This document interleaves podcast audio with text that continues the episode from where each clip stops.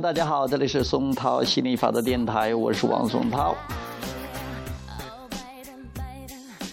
前世生活的信念会影响我现在的生活吗？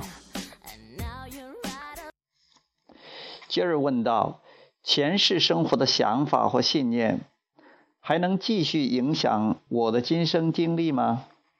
亚伯拉罕回答说：“你一直不断的发展壮大，内心世界是你所有生活经历的巅峰。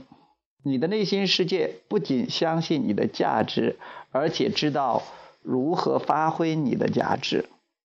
因此。”当你选择与内心世界相一致的想法时，你就能明明白白的体会到这一切。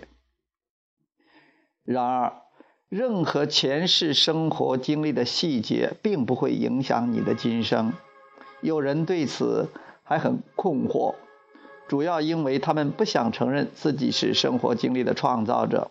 他们说：“因为前生我是个饿死鬼，所以这辈子我吃的发胖了。”而我们要说，前世的经历中没有任何事物能够影响你现在的所所作所为，除非你以某种方式觉察觉察到它，并且正对此进行关注。